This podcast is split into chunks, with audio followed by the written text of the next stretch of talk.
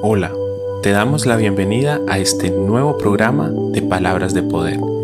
Te damos la bienvenida a este tiempo especial en la presencia de Dios, donde aprenderemos a través de su palabra, donde tendremos un encuentro íntimo con nuestro Dios, a través de su presencia y a través de lo que nos enseña. Miremos hoy qué Dios tiene preparado para nosotros en este día. Damos gloria a Dios por su misericordia y por la oportunidad que nuevamente nos brinda de estar en su presencia. Hoy vamos a empezar a ver algo que es súper importante. El día de ayer compartí contigo una imagen con un versículo bíblico que de verdad debemos de tener muy en cuenta. Si eres casado, pues para que lo tengas en cuenta con tu esposa pero si no eres casado, para que sepas y entiendas la responsabilidad que es tener un hogar.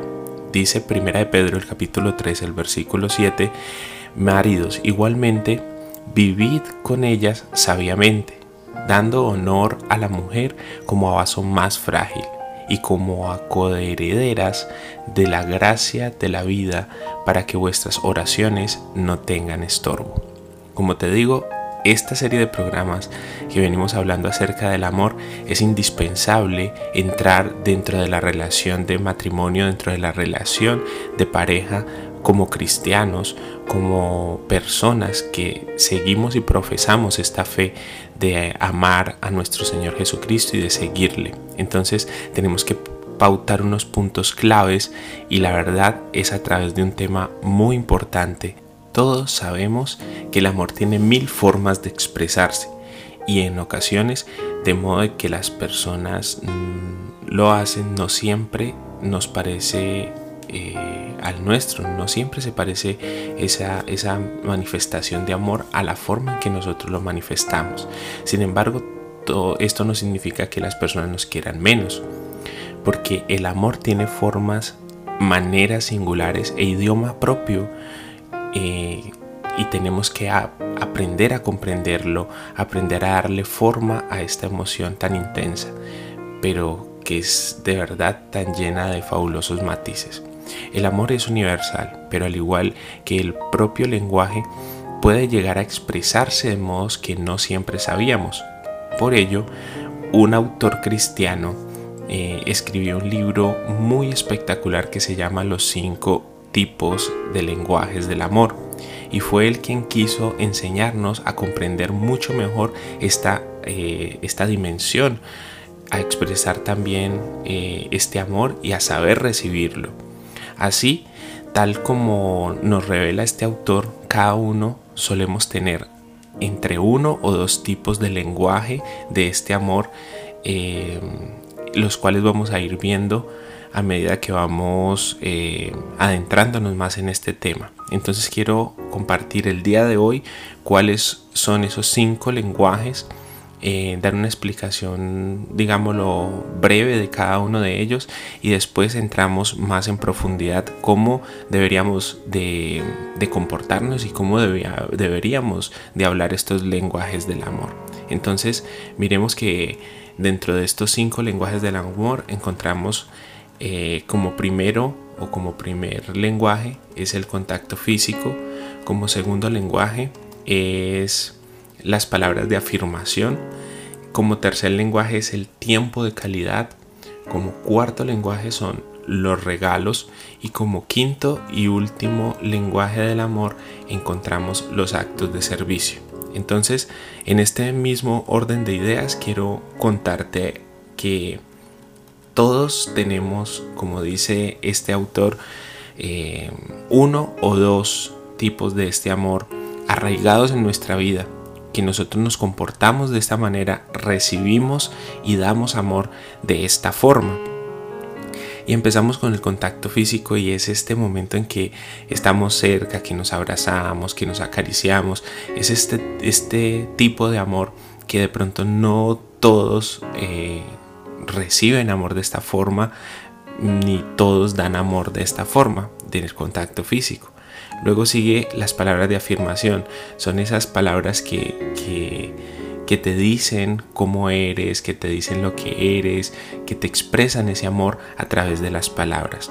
Luego sigue el tiempo de calidad, es que de pronto no te gusta que te abracen mucho o que te a toda hora anden contigo de la mano o que de pronto te estén diciendo tantas palabras bonitas, sino que sea una persona que esté ahí cerca de ti, que te escuche, que te que, que, te preste la atención suficiente y necesaria y esa sería la forma en que recibes y das ese amor. Luego siguen los regalos. Pues dentro de toda relación hay esta área ¿no? que se debe de llevar a cabo y es como tener presentes hacia su pareja, tener, eh, ser conscientes de que su pareja necesita cosas y que podemos dársela a través de regalos, darle lo que necesita. Entonces esa puede ser tu forma de recibir o de dar amor y los actos de servicio. Son esas, esos momentos en que nadie te está pidiendo que lo hagas, pero tú por amor eh, emprendes una tarea o emprendes una actividad eh, por esa otra persona. Esto sería como a grosso modo lo que son estos eh, lenguajes del amor, la forma en que damos y recibimos este amor paso a paso vamos a ir hablando de cada uno de ellos, paso a paso vamos a ir conociéndolos, pero quiero poner esta base para que entendamos lo importante que es el amor en nuestra relación. Y si, como te digo, aún no eres casado o no eres casada, puedas entender la responsabilidad que vas a tener de aquí en adelante o del momento en que te cases en adelante con tu pareja, porque es importante sostener esta relación y no solamente sostenerla por estar juntos, sino que ese amor perdure por el tiempo y que podamos llegar a ser viejitos al lado de nuestras parejas y diciendo eh, he aprendido que cómo es mi forma de recibir amor y cómo es la forma en que mi pareja recibe eh, el amor. Entonces se pudieron llevar a cabo una gran cantidad de cosas a través de, del tiempo que mm, hizo que este amor perdurara. Entonces, maridos, igualmente, vivid con ellas sabiamente dando honor a la mujer como a vaso más frágil y como a coherederas de la gracia de la vida para que vuestras oraciones no tengan estorbo. Nuestras esposas son esas compañeras fieles, son esas compañeras idóneas, como dice la palabra, que nos ayudarán a acercarnos a la presencia de Dios y que nos llevarán a ser cada día mejores personas. Oremos.